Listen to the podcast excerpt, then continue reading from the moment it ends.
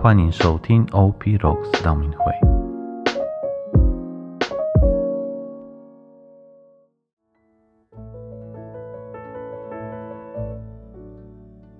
四旬期的第八天，我们来阅读《约拿先知书》第三章第一到四节。上主的话再次传给约拿说：“你起身往尼尼微大城去，向他们宣告我跟你说的话。”约拿开始进城，行了一天的路程。宣布说：“还有四十天，尼尼微就要毁灭了。”尼尼微人便信了天主，立刻宣布禁食，从大到小都穿皮裤衣。但这传到尼尼维王那里，他便在尼尼维宣布说：“人生出牛羊都不可吃什么。”不可母放，也不可喝水。任何牲畜都应生皮苦衣，人要恳切呼求天主，更要啊转离自己的邪路，放弃受众的暴行。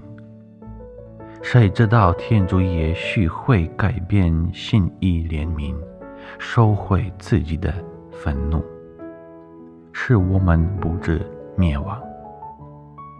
天主看到他们所信的事，看到他们离开自己的邪路，便怜悯他们。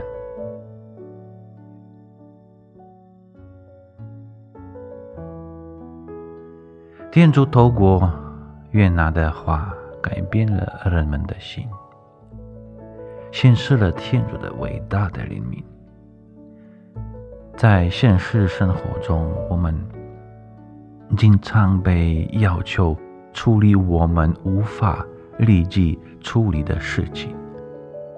虽然我们知道这样做会达到良好的结果，我们的固执掩盖了这样的好意，我们的工作就成为不可能，因为我们是一个团体。而被召唤为了他人的利益，而不仅仅是为了我自己。我们每个人像约拿先知一样，都有一个重要的声音。天主会使用我们的声音，无论多么热心或不热心，来创造我们无法单独实现的美好。今日的行动。今天，无论对谁或处于任何情况中，都说真话。祝大家四旬期的第八天顺利成功，天主保佑。